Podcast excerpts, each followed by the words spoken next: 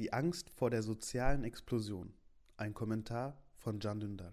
Der Slogan Bleibt zu Hause klang zunächst sehr vernünftig. Nach und nach hat er politischen Inhalt gewonnen. Er hat diejenigen, die ihre Schäfchen im Trocknen haben, und diejenigen, die den Tod in Kauf nehmen müssen und weiter arbeiten, in zwei Lager getrennt.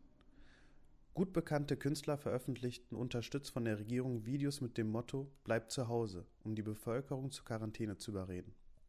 Die ärmere Schicht der Bevölkerung dreht hingegen ihr eigenes Video. Einer von ihnen zeigte letztens einen gehend leeren Kühlschrank.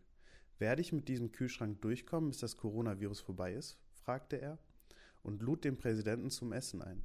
Er soll kommen und essen, was im Kühlschrank ist, sagte er. Ein Lkw-Fahrer adressierte Erdogan in einem Video und sagte, ob wir zu Hause bleiben und vor Hunger sterben oder aus dem Haus gehen und an dem Virus sterben. Dieses Virus bringt uns nicht um. Dein Regime bringt uns um. Er wurde wegen Anstiftung zu einer Straftat festgenommen. Die Gegenreaktionen mehren sich von Tag zu Tag. Erdogan, der seinen Staatsbürgern nicht wie Merkel finanzielle Hilfe leisten kann, verlangt von diesen auch noch Geld zur Unterstützung des Staatshaushaltes. Er weiß sehr gut, dass unter diesen Umständen der Aufruf an das Volk, zu Hause zu bleiben, nicht realistisch ist. Er weiß, dass wenn sie zu Hause bleiben, hungern werden und sich deswegen auflehnen werden. Deswegen besteht er darauf, keine Ausgangssperren zu verhängen. Er geht das Risiko eines Massensterbens ein und duldet die unvorsichtige Arbeit in den Fabriken und auf den Baustellen. Dies erhöht sowohl die Verbreitungsgeschwindigkeit des Virus als auch die Ausbeutung um ein Vielfaches. Auf der Baustelle lässt man den Arbeiter für weniger Geld arbeiten. Der Fabrikbesitzer denkt sich, das ist die Chance und entlässt seine Arbeiter. Und die Supermarktketten schicken ihre Angestellten zur Lieferung der Online-Bestellungen zu Fuß.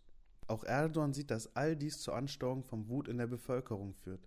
Deshalb lässt er auf der einen Seite diejenigen, die in den sozialen Medien Kritik äußern, wegen Terrorpropaganda einsammeln. Und auf der anderen Seite lässt er die regierungsnahen Journalisten schreiben, dass die Forderungen nach Ausgangssperren in der Hoffnung auf einen inneren Krieg, der zu einer sozialen Explosion führen wird, erhoben werden. Gestern gab die Polizei bekannt, dass im Monat März in Istanbul die Gewaltfälle innerhalb von Familien im Vergleich zum letzten März um 38 Prozent gestiegen sind. Dass die Regierung eher Angst vor einer sozialen Explosion als vor dem Virus hat, ist nicht grundlos. Es ist nicht einfach, die eigene Wut zu überreden und zu Hause zu bleiben, statt auf die Straße zu laufen. Beste Grüße, ihr John Dündar.